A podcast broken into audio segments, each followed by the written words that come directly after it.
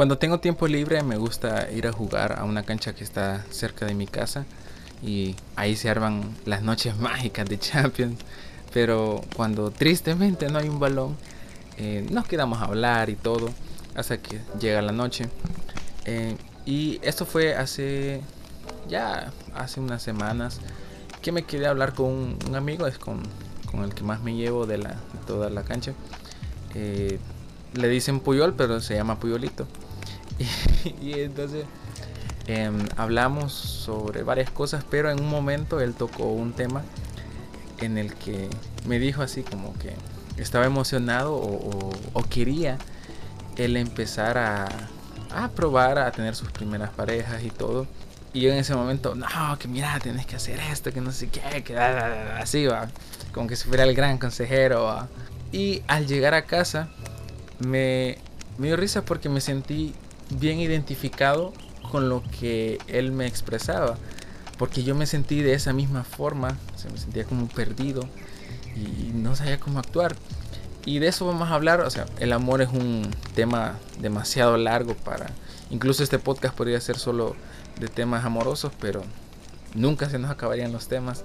Pero en este caso vamos a hablar de cómo el amor, bueno, el ser primerizo en el amor no es fácil, pero podemos aprender un montón de cosas de nosotros mismos.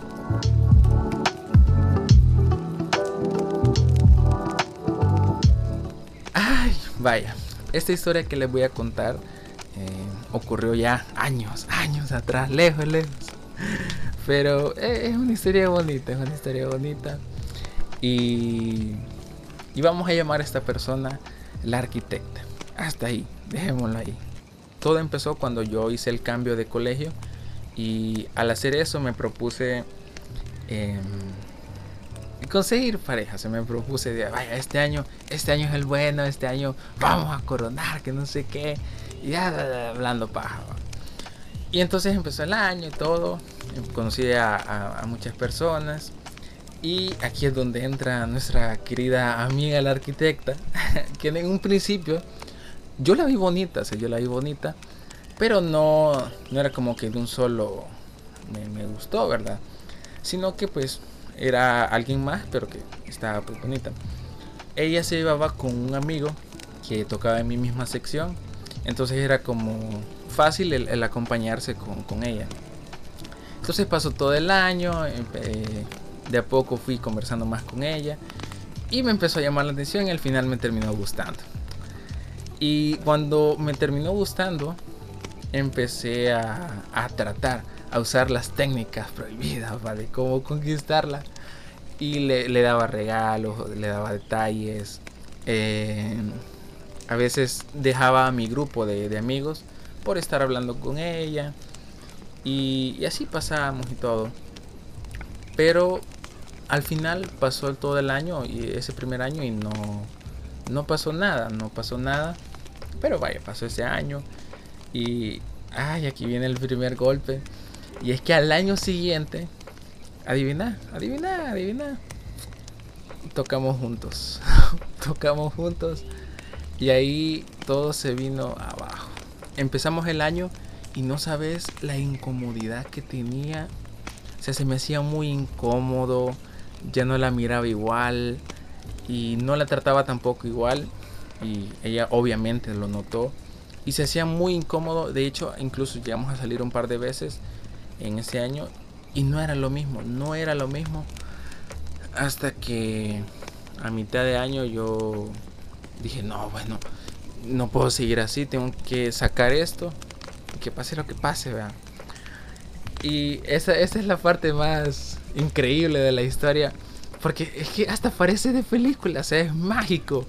Y la cosa está en que nosotros teníamos educación física eh, en la tarde y entonces era como que antes de entrar a la cancha o al lugar donde íbamos a hacerlo, guardábamos las cosas en, un lugar especial y normalmente guardábamos las cosas en grupo y, va, y íbamos a la cancha en grupo.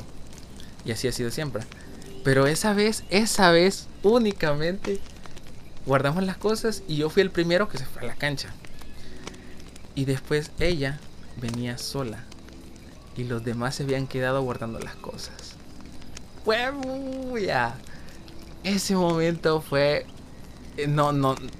No podía desaprovechar eso y le dije, mira, tenemos que hablar, le dije, tenemos que hablar. tenemos que hablar, amigo. Ah, vaya, me dice, vamos. Ay, Y entonces nos sentamos en una mesa y no te miento, estaba agonizando, estaba temblando. lo bueno es que, o sea, estaba temblando de aquí, desde la altura del pecho, hasta los pies, todo, todo temblando. Pero la mesa cubría esa parte, entonces, o me temblaban las manos, me temblaban las rodillas, los pies. Pero ah, la voz no me falló. No me falló la voz, no, no empecé a hablar así, sino que se mantuvo. Por eso creo que tengo un futuro en la locución, porque, porque la voz no me falló. Y vaya, le dije, no, no le voy a contar eh, eh, textualmente todo lo que le, dije o, lo que ella me dijo, porque ya no me acuerdo, como les digo, años, años atrás. Pero sí le dije, mira, fíjate que tal cosa. Eh, yo he estado comportándome así por esto, por esto, y que el año pasado. Y ahí lo dije. Y, ajá, vos me, me gustas, me gustas, le dije. Y tal cosa. Yo no sé, ni voy a preguntar, pero en ese momento cuando le dije eso, puso una cara, una cara de mierda. ¿Qué le digo a este man? ¿Qué le digo?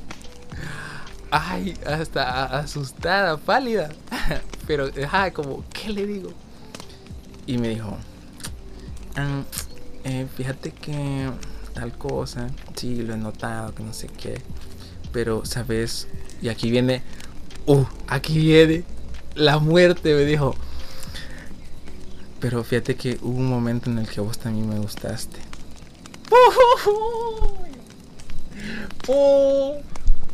Y cuando me dijo eso, todo se me todo, todo, todo, ay, todo se fue a la miércoles, o sea, todo me sentía furia, o sea, me puse a pensar en ese momento así como lo que hubiéramos conquistado, con lo que hubiéramos conquistado, todo lo que hubiéramos logrado.